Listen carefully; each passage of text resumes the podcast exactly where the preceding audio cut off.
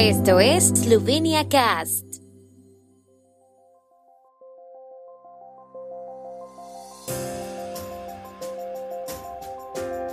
Noticias.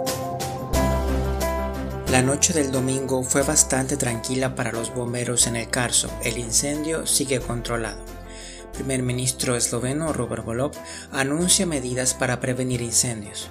Inician los procesos de matrícula en los centros de enseñanza superior en Eslovenia.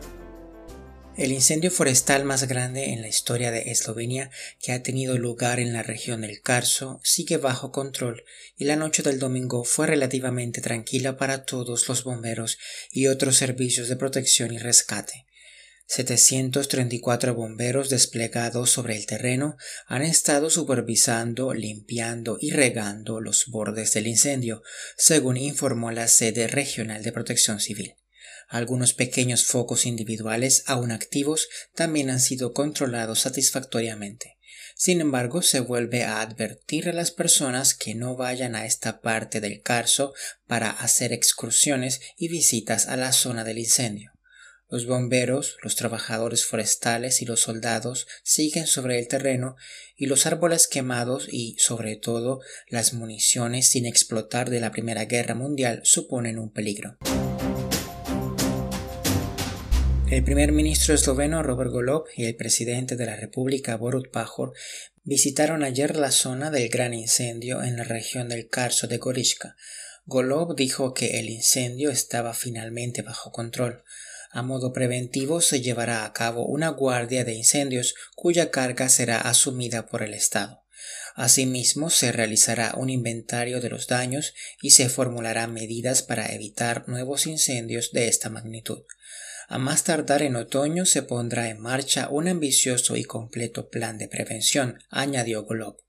El jefe del gobierno esloveno ha conversado con los alcaldes de las municipalidades afectadas sobre estas medidas, todas ellas factibles, pero que requerirán cierta voluntad política.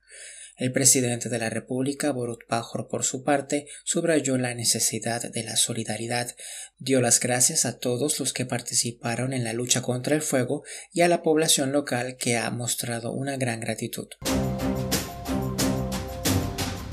Las matrículas en los centros de enseñanza superior eslovenos comenzarán hoy 25 de julio para los candidatos aptos para matricularse en el primer año de los programas de grado y de máster en el primer periodo de solicitud del curso académico 2022-2023.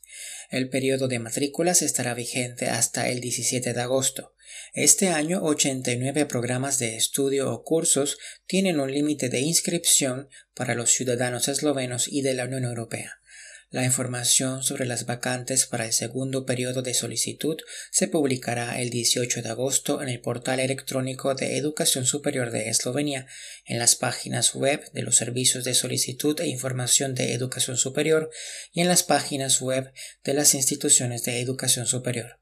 El segundo periodo de solicitud estará abierto del 19 al 23 de agosto de 2022 a través del portal de Educación Superior de Eslovenia.